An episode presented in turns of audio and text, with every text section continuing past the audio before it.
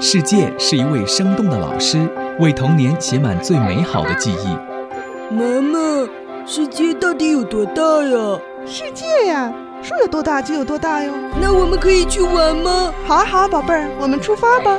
带着孩子去旅行，在异域风景里上一堂生动有趣的课，在旅途的美妙中收获不一样的成长经历。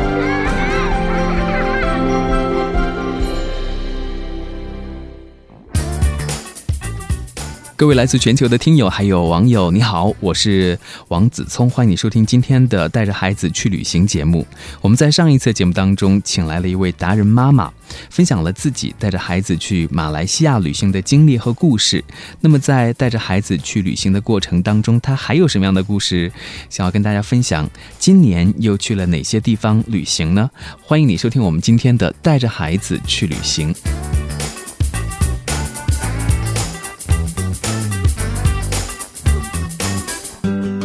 们再次欢迎来到节目当中的嘉宾，欢迎来自于《公益时报》的记者王静，同样也是一位旅行达人。大家好，主持人好，欢迎你，王静也欢迎一下来自于蓝爸爸去旅行的静静董静。大家好，我是静静。嗯，欢迎欢迎啊！我们在上一次节目当中分享的是马来西亚的这一次旅行，其实我觉得特别幸福，因为每年你们都会安排跟孩子出去，对吧？对。现在孩子上一年级了，是吗？是在上一年级之前，可能时间会比较多一点。那现在的话，就只有利用假期的时间了哈。只有利用寒暑假出去。所以我们今年在寒假的时候，呃，去了日本。嗯，像你们安排旅行的话，大概会提早多久就把这个行程给定下来呢？基本上是至少要提前一个月。嗯，这样。因为一到寒暑假，它那个机票啊、酒店啊就会变得异常的抢手，而且还很贵哈。很贵，提前订的话，一是在价钱上、价格上面很有优势，嗯，能抢到一些特价的，嗯，机票啊什么，呃，而且也是就是早早的把行程定下来，也早早的进入一个准备的状态。就可以开始大量的看一些攻略呀，看一些当地的这个介绍。嗯，像你跟我说带着孩子已经去过好些地方了，我们上次说到的马来西亚，然后还有新加坡，然后今年是刚刚去了日本。那你自己在选择这些目的地的时候和国家的时候，哈，都有一些什么样的考虑？会怎么样来选择？就是会怎么样来安排适合孩子的一些内容呢？嗯，首先从距离上，我们现在还没有那个冲出亚洲，啊，都是比较近的，就是整个飞行时间大概在五六个小时以内的。嗯，而嗯，而且呢，我感觉它就是气候方面呢，也也也不会有那个太大的差距。这样，嗯，还有就是呃呃，首选是有海岛，再有是有乐园，是呃，要有城市啊，有就是有特有民族特色这样。呃，因为你看我们呃去新加坡也是，主要那那会儿是看中它几个那个主题的动物园，因为新加坡有几个什么夜间动物园啊、沼泽动物园呀都很出名，呃，我们其实是奔着那些乐园去的。嗯，所以带着孩子出去的时候，其实我们的侧重点还是会有些不同哈。对，是。那当然。有的地方对于家长来说也是第一次去，那可能我们也想要玩的好。那比如说作为女生来讲的话，就想要购物啊，买很多的东西。所以我也很好奇，就是带着孩子去旅行的时候，你怎么样来平衡自己感兴趣的一些东西，还有孩子感兴趣的一些东西？后有的时候说，哎，爸爸，你带着孩子去，我先去买点东西之类的。我们这次去日本啊，就有一个。就是您说的这种问题，就是很多人都要要去那个东京去血拼，对。然后我就是最后把酒店定在那个，呃，那个新宿，嗯，就是楼下就是就是那个大卖场，然后就是，呃，我我会把孩子和爸爸安顿在酒店里，然后我就 就就自己下楼了。然后给您说一个特别有意思的事儿，我们这次安排了一个就是呃富士山的一日游，是，啊不本来我们租了一个车啊，行程安排都特别好，上午是参观那个来参观富士山，下午是到那个呃那个有一个叫玉电厂奥特莱斯，就是富士山脚下那个大卖场，结果那天下雨，整个那个烟雾缭绕，就根本看不到富士山，嗯，然后呢我们就直接就下午就是。呃，就看到酒到那个商场去了。后来我们家孩子回酒店说：“妈妈，其实我知道富士山不是山，它就是一个大商场。”然后就是因为他根本就没看到山，一直在陪我在商场里面逛。啊，那后来有没有去再重新看一下富士山呢？有有看，我们那次正好是在一个就是天气特别好的那那个日子里面，我们到机场正好就看到那个富士山了，特别美。嗯，但是好像这一次今年日本旅行的话，也没有安排的特别的复杂，是吗？呃，我们就是东京一地，嗯，因为也是考虑那个，就是迪士尼是三天，然后城市游是四天，整个一个七天的一个行程，嗯，呃，因为我们想去迪斯那个东京的迪士尼已经很长时间了，因为它有一个唯一的一个海洋主题的迪士尼乐园，然后特意安排了三天，当时我们就住在就是那个迪士尼周边的那个酒店，嗯，很近那个。确实特别好玩。对，我觉得对孩子特特别的喜欢，因为他小时候可能看的就是迪士尼的一些动画片啊等等哈。对对是，嗯，孩子特别喜欢迪士尼。嗯，说说在迪士尼的那些游玩经历呢？你到迪士尼去玩，同样要考虑到就是这个项目适合孩子还是适合家长。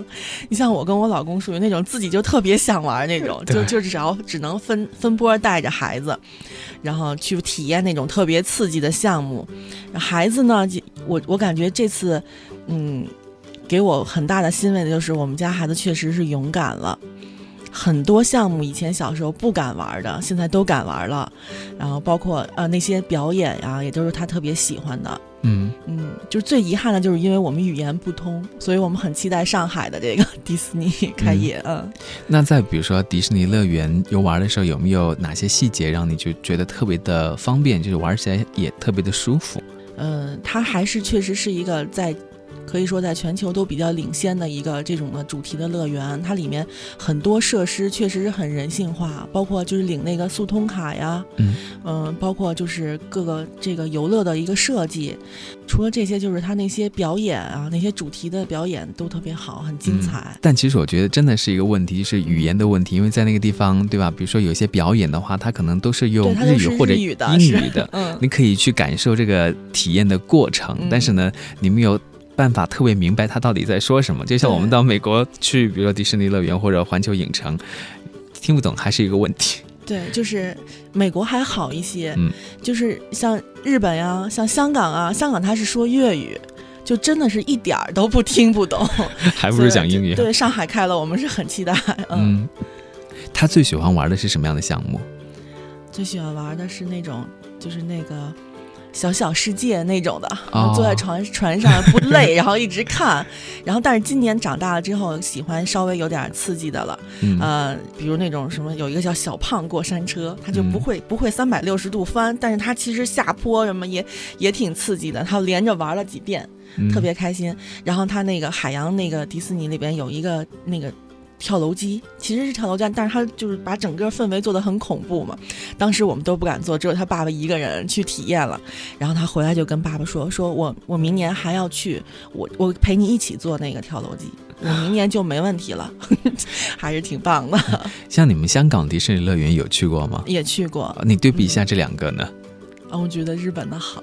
嗯嗯，因为，呃，我觉得日本人的服务态度啊，是咱们不得不服气的。怎么说？那些那些那个服务人员，真的就像，就我们感觉他好像就是吃了兴奋剂一样，就是 不就是，嗯，九十度鞠躬，然后那个动作的幅度特别大，嗯，蹲下来给你给你指啊，怎么样，就是让他让我们感觉就是真的是受不了那种那种热情。日本的迪士尼感觉还是面积要大一些，项目要多一些，呃，比香港要玩可玩性比较高。像香港的话，我们可能去一天就够了。像在日本东京的迪士尼乐园，你们住了三天了，三天都不够，你觉得都不够啊？玩不够是？你项目都玩遍了吗？没有，三天还没玩遍。我的人好多，也人也很多。嗯，因为日本他们本地的那些年轻人也都特别喜欢迪士尼，嗯，他们也会。经常去，就是其实还是以本土人，我看啊，就是游客里面本地人居多，嗯，并不是想象说都是外来的游客。好吧，期待一下，在上海马上就是下个月就要开幕的这个迪士尼哈，再带孩子去玩一下。那除了迪士尼乐园以外的话，还有上野公园，对吧？对，你们也去玩了。上野动物园，呃，因为我们去的那时候冬天嘛，没有樱花呢，要不然它四五月份应该是看樱花特别好的一个地方。但是那个上野的动物园是非常有历史的。嗯，它里面有一个观光的小缆车，已经五十多岁了。是，对，然后而且整个的那个动物园呀，很干净，很有秩序。它的那些动物的对动物的解说，都是从小朋友的角度上出发的。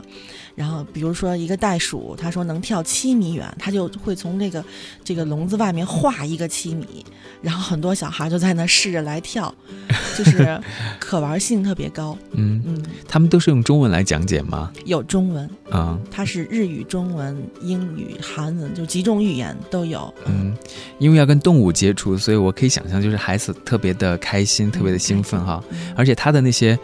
就是互动的内容可能会更多一些，是吗？是，嗯，一些小的细节也挺有意思的，比如盖一些油章啊，集一些小的贴纸啊，这都是你你整把整个园区的动物都看遍了，你就会把贴纸都集齐，呃，这是孩子也会有一种成就感啊。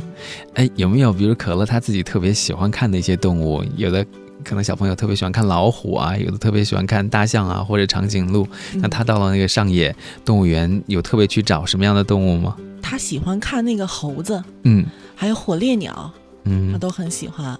OK。嗯，长颈鹿啊，是这些的都挺喜欢的。嗯，所以其实，比如说我们出去旅行的时候，让孩子更多的接触大自然，对他的成长也好，都还挺有帮助的。是是，嗯，接触大自然。对，其实像我知道，像蓝爸爸去旅行，你们自己也是有很多让孩子跟大自然接触的一些这种旅游产品，然后希望孩子可以从自然当中学到一些东西，是吗？对，没错，我们有一些像库布齐沙漠徒步的这种活动，嗯，然后包括平常在北京周边也有很多这种嗯徒步的活动，都是和大自然亲密接触的。嗯，因为孩子他的这个成长，我觉得很大一部分还是靠爸爸妈妈怎么样去培养哈。嗯，孩子有的时候小时候会有一些胆怯的性格啊，或者不是特别勇敢呐，或者有一些性格上的小缺陷啊，但是。经过大人的这种协同的培养，帮助他，他就会慢慢的变得更加的啊完善，更加的好，让你觉得这孩子成熟了或者成长了。那通过这样的一些旅行，你们从两岁半开始就带孩子出去旅行，然后今年也去日本，你有没有在孩子身上就点点滴滴的给你一些感动？就除了他变得勇敢以外，哈，你觉得孩子还有一些什么样的变化吗？有，因为呃，我们家孩子比较内向，嗯，比较慢热。嗯，嗯不是那种很能跟人家马上进入状态的那种，但是我通过几次的旅行，我就发现他就是越来越好，嗯。现在也愿意主动和陌生人打招呼啊，这样，嗯，包括整在整个旅行中，我觉得他自我的总结也是越来越 越来越啊，对，就是他会回来会想，我整个这一趟下来，我对什么我喜欢什么，我不喜欢。其实这个是家长的一个引导。我们每次大家出来呃出去玩回来，我们都会问他，哎，你这整个行程里面你最喜欢哪一块啊？嗯，你觉得哪儿最没意思？那个人，你为什么不愿意理他？就是其实我们是很愿意跟孩子聊天的那种家长。逐渐的，他就自己会，其实他自己总结的过程也是跟小朋友一个吹嘘的过程，就开始开始上学跟别人去吹了，开始。嗯，不会像有的孩子，比如说出去玩一次之后，他不记得了哈，不记得到底去过哪里，或者这个去的哪里名字都会说错。那咱们可乐的话，他就会记得很清楚，因为他总结了，然后也会跟。其他小朋友分享自己旅行的一些故事。嗯，呃，大的地方他是会记得很清楚，一些小的细节记不清楚，我觉得孩子还是很正常的。嗯，他还是从他的兴趣点出发的。嗯，感兴趣的就记得深刻，是不感兴趣的就确实是会忘。嗯，你有在旅行的过程当中鼓励他去做一些什么样的事情吗？主要是鼓励他大胆尝试。嗯嗯，比如说一些他不喜欢的，你像我们去那个，比如说那种那种俱乐部的酒店，他晚上会有小孩小朋友表演节目啊，或者就是希望孩子能够上台呀。我们家孩子是从来都不敢的，我们就每次都会鼓励他，他有的时候也会到最后的时候上台跟人家去去去跳一跳，我们就感觉这个。呃很欣慰了，就进步很大了。你们用什么样的方式来鼓励他？就是说，哎，快去啊！还是说你会自己就是现身说法，去了之后带着孩子一起去？嗯，都会有，嗯、自己上台拽着他呀，或者就是，哎，你要上去，我就回去给你买一套乐高，会会有这种 奖激励机呃奖励机制这种，嗯嗯嗯，还挺好的啊。嗯其实我觉得旅行就是要在这个过程当中，除了放松以外，学习也是很重要的哈。对。其实说到另外一趟放松的旅行，好像也是跟日本有关的。你们去过日本好几次了哈，还有一次是去长崎游轮之旅是吗？对，是那是呃去年暑假的时候，嗯，我们去的那个加勒比，呃，皇家加勒比的那个海洋水手号，是，嗯，当时是因为呃韩国有那个那个那个什么病啊，当时后来就把行程改成了福冈和长崎两站都是日本。其实我觉得游轮游还是主要体验在游轮上这种整个呃游轮的设施啊、游轮的活动安排呀、这样包括它的餐饮啊这样的，嗯、就是下下船的这个这个游览就是比较比较简单，嗯、设计的比较简单，然后孩子可能会觉得有一些没意思，嗯，因为还是主要针对大人的。我们就是因为那次就觉得在日本没有真正体验到什么，然后在今年年初又安排了一次真正的日本就是就是本土的这种旅行。嗯，虽然就是比如说我们去坐游轮去，然后靠岸之后，在当地不会特别深入的去游玩，那大概日本的话也就是这两个地方哈。嗯，呃，但是船上的那些设施和船上度过的那些时光还是挺难忘的。而且这一次去，好像不只是孩子和你们家长，还有其他老人也跟着一起，去了。是我们嗯当时是带着双方的父母，然后就是我我我我我跟我老公的父母还有孩子，我们一共七口，一家老小。好幸福。到到了游轮上，，确实这一趟玩下来，就是老人跟孩子都特别满意，嗯因为确实是，嗯、当时我们乘的那个那趟船就几乎是满员的状态，当时我们还是挺有顾虑的，觉得人太多会不会我们玩不好，包括房间会不会吵啊，其实顾虑是很多的。然后，但是就是我就发现嗯安排的井然有序，吃饭呀、看节目啊，它都是分批的。你你在上船的时候，他就会给你一张那个你的行程表，你在哪个时间段去吃饭，你在哪个时间段去看节目，其实都是分好的，嗯，不会感觉很拥挤，嗯，嗯，而且在船上不用操心很多的事情，是。就像你说的，都给安排好了，嗯。所以你可以有更多的时间来玩儿。对，就是那就是纯剩，就是纯玩了，而那是我第一次，嗯，没有做任何攻略，就是跟着大家一起玩儿，然后我我特别感兴趣的就是游轮上的那些表演。嗯，游轮上的表演它是一个什么样的水平呢？还是说比较凑合的呢？或者是很专业的那种？我一开始感觉应该是很凑合的，我想在游轮上会有怎么样，但是我真的去看了之后，我挺震撼的。嗯，有几乎每一场表演都是非常精彩，而且是非常专业、很非常认真的。嗯嗯，就是呃，我当时记得是有一个加拿大的呃三人那个男生三人那种那小小那个演唱团体给我们做了一场专场的表演，唱的特别好，而且呃又唱又跳这样的特别好，嗯而且还有一个印象最深，还有一个冰上就是冰上的表演也非常精彩。嗯就是，嗯，灯光啊、音乐呀、包括整个设计，那些演员都非常专业。就是说我们如果是在北京，比如买票去看这些演出的话，对对可能价格都不会特别便宜。没错，都可能都是够得上真正在工体开一场那个表演的那种水平。对，那你看一场，可能一家人就要上千块钱。嗯嗯，是嗯。那有没有就是除了这种表演以外，可能表演的话，对于我们成年人来说会更有吸引力哈，嗯嗯你更看得进去一些。那孩子的话，他不一定那个特别明白或者呃愿意坐在那边看别人来表演啊。有什么其他特别适合孩子，孩子特别喜欢的一些内容啊？呃，孩子，呃。主要是什么？比如泳池啊，比如说游乐园呀、这些设施。然后其次呢，就是它有那种也也是类似于就像呃托管的那种，它有专门根据孩子年龄段来划分的这种小的小型的俱乐部，有专人来负责，就是陪着孩子陪伴他们，嗯。同年龄的几个小孩在一起，然后由由这个专业的人带着他们去体验船上的一些设施，嗯，挺好，挺省心的。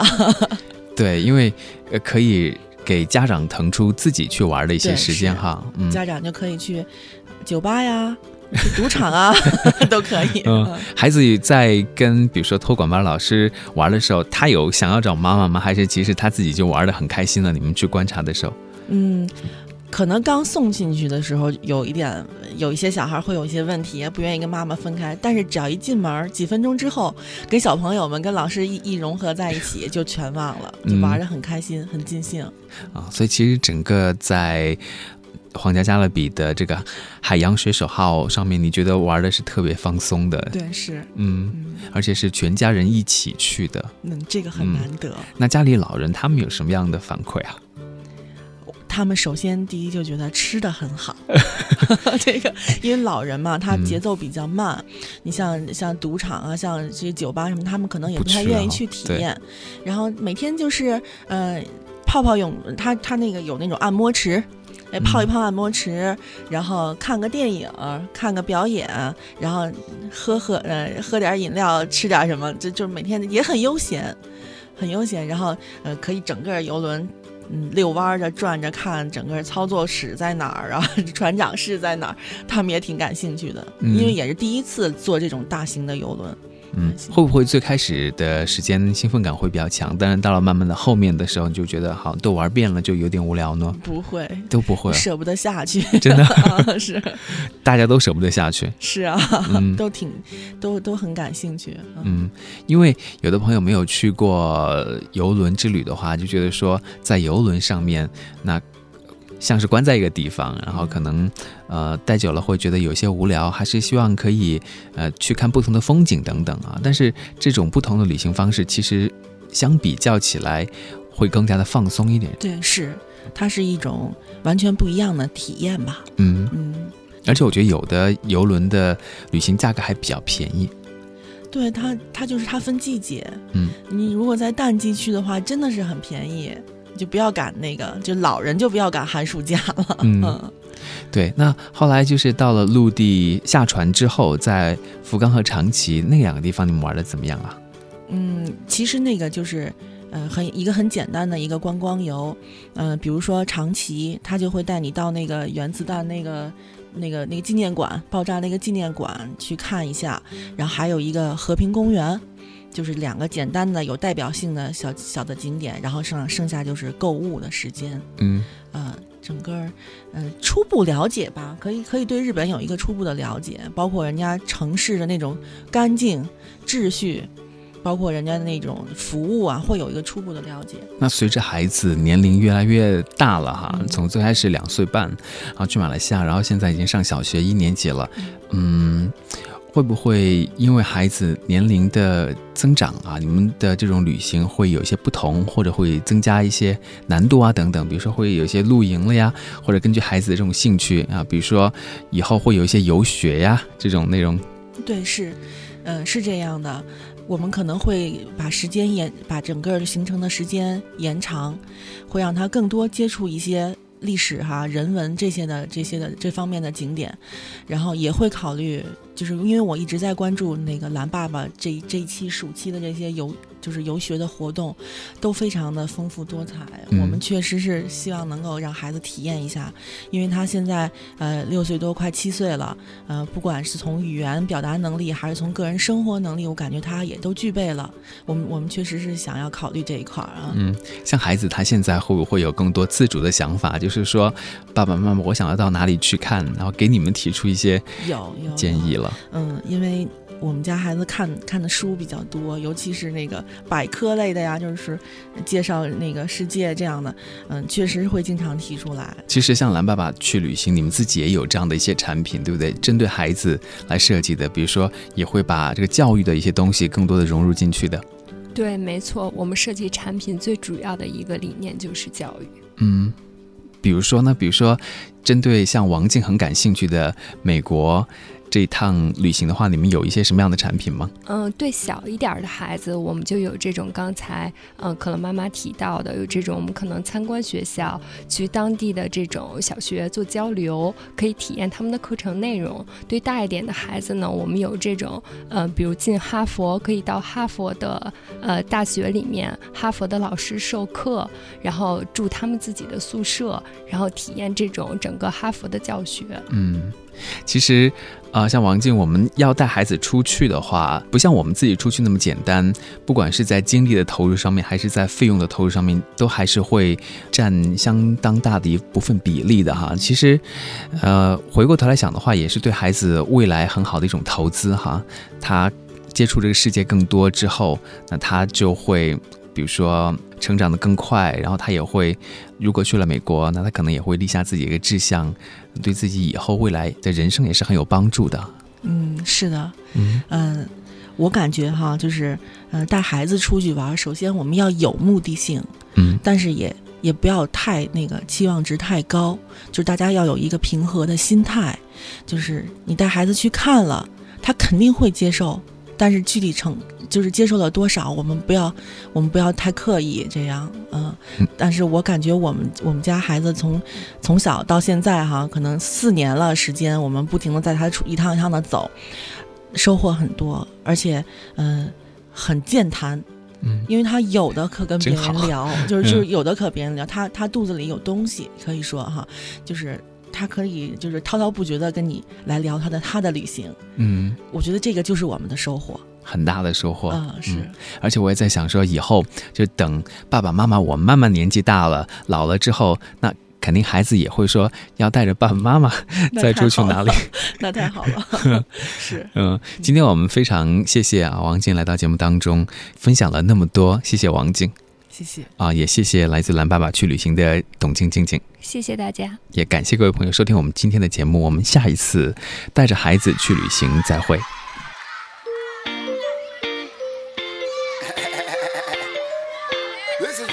And you know it's a small world. I would like to introduce a friend of mine. His name is Brother Nancy. Gonna help us sing the song. You ready, Brother Nancy? Come now. Well, it's a world of laughter, a world of tears, It's a world of hope, and a world of fears. There's so much that we share, and it's time that we're aware. It's a small world after just one moon and one golden sun, Lord, and a smile meaning friendship to everyone. though the mountains divide and the ocean wide, it's a small world after all. Dead and Nancy sing.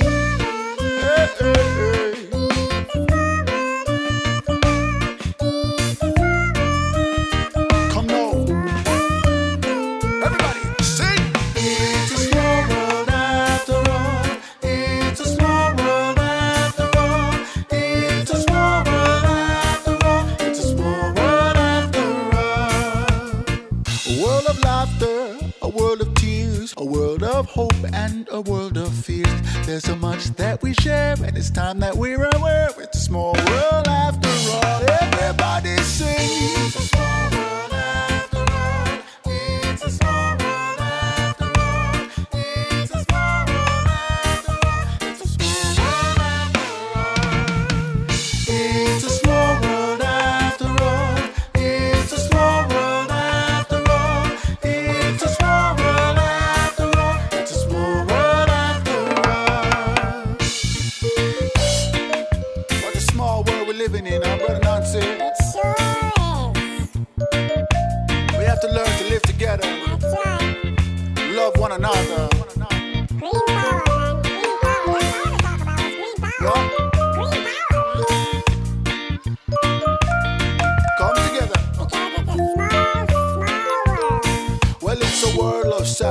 And a world of tears. A world of hope and a world of fears. There's so much that we share that it's time to be aware. It's a small world, you know. Well, there is just one moon and one golden sun, Lord. And a smile means friendship to everyone. Though the mountains divide and the ocean wide, it's a small world after all. Then a Nancy sing.